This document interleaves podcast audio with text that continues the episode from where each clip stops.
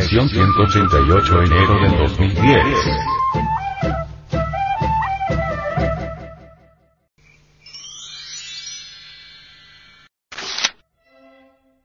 Hacia la gnosis. El Centro Permanente de Conciencia, CPC. Hay necesidad de despertar. Ante todo, tenemos que aceptar la doctrina de los muchos. No quiero obligarles a ustedes aceptar esa doctrina en forma dogmática. Únicamente quiero invitarlos a la aceptación mediante una reflexión analítica de fondo. Basta, porque comprendamos que estamos llenos de terribles contradicciones. Basta con saber que no somos los mismos ni siquiera media hora.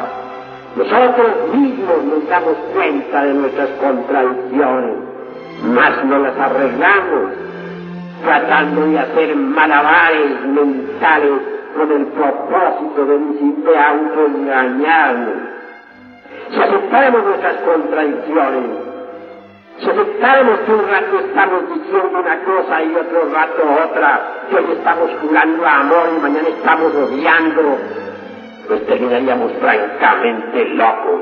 Por eso preferimos autoengañarnos y sacar frases tan lúcidas como esas de que, bueno, bueno, bueno, porque ya reflexioné, bueno, porque ya pensé que mejor así no, es mejor que haga de otro modo, etcétera. Así nos autoengañamos. Sí, es que yo soy muy reflexivo. Sí, es que analizando las cosas me resulta mejor de esta manera y no de aquella como en principio había pensado. Qué manera tan tonta de autoengañarnos, ¿verdad? ¿Dónde está nuestra individualidad? Hoy damos una palabra y mañana damos otra, hoy decimos una cosa y mañana otra. ¿Cuál es verdaderamente la continuidad de propósitos que tenemos? Dentro de nosotros vive mucha gente, muchos fantasmas de nosotros mismos, muchos yoes. Cada uno de esos tales yoes es una persona completa por sí misma. Es decir, en el centro del cuerpo humano habitan muchas personas. Habita el yo odio, el yo amo, el yo envidio, el yo tengo celos, el yo tengo lujuria, etcétera, etcétera, etcétera. Hay también yoes, dijéramos, precipitadores, que son capaces de producir ruidos, sonidos, levantar mesas, hacer eh, malabares de toda especie. Eso lo saben bien los especialistas en magia práctica, en psiquismo de tipo experimental. Pero si nosotros no analizamos, si nosotros no reflexionamos sobre la doctrina de los mitos, si meramente rechazamos así porque sí, si no nos a lo nuevo, no será posible entonces cambio alguno. Cuando aceptamos la doctrina de los muchos, estamos en posibilidad de cambiar. Cuando aceptamos la doctrina de los muchos, estamos resueltos de verdad a eliminar a esos muchos que viven dentro de nuestro interior a fin de liberar la conciencia y despertar radicalmente.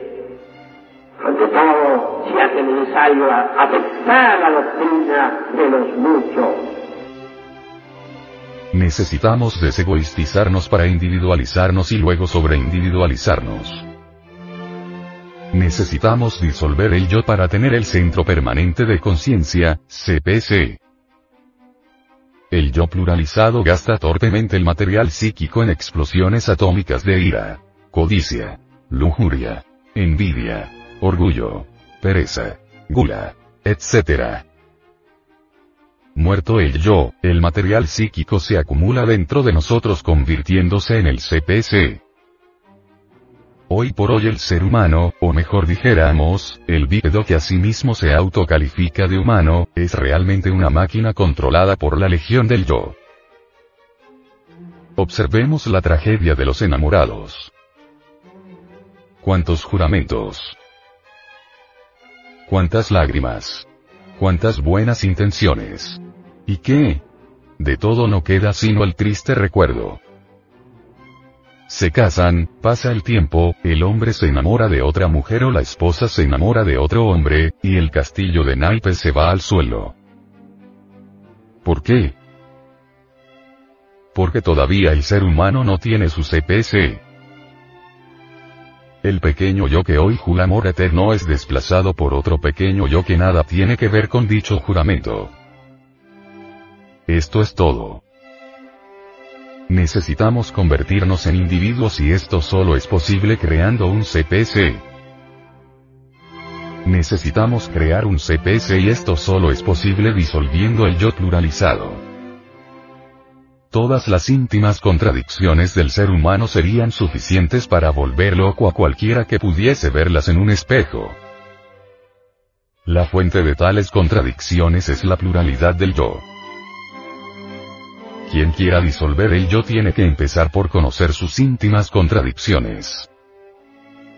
Desgraciadamente, a la gente le encanta engañarse a sí misma para no ver sus propias contradicciones. Quien quiera disolver el yo tiene que empezar por no ser mentiroso. Todas las personas son mentirosas consigo mismas, todo el mundo se miente a sí mismo. Si queremos conocer la pluralidad del yo y nuestras perennes contradicciones, debemos no autoengañarnos. La gente se autoengaña para no ver sus contradicciones internas. Todo aquel que descubre sus íntimas contradicciones siente vergüenza de sí mismo con justa razón, comprende que no es nadie, que es un infeliz, un miserable gusano de la tierra. Descubrir nuestras propias contradicciones íntimas es ya un éxito porque nuestro juicio interior se libera espontáneamente permitiéndonos ver con claridad el camino de la individualidad y el de la sobreindividualidad. Samael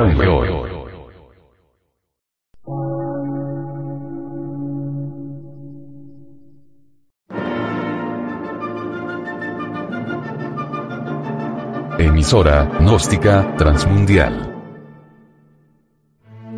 por una nueva civilización y una nueva cultura, sobre la faz de la Tierra.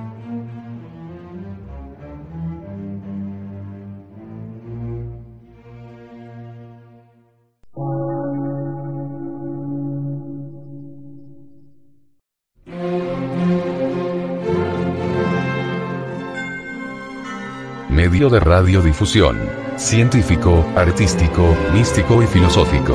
De la Asociación Colombiana de Centros de Estudios Gnósticos, Antropológicos, Psicológicos y Culturales. A. C.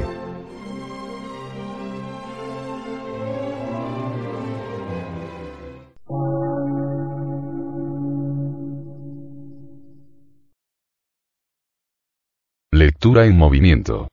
Difusión sin fronteras.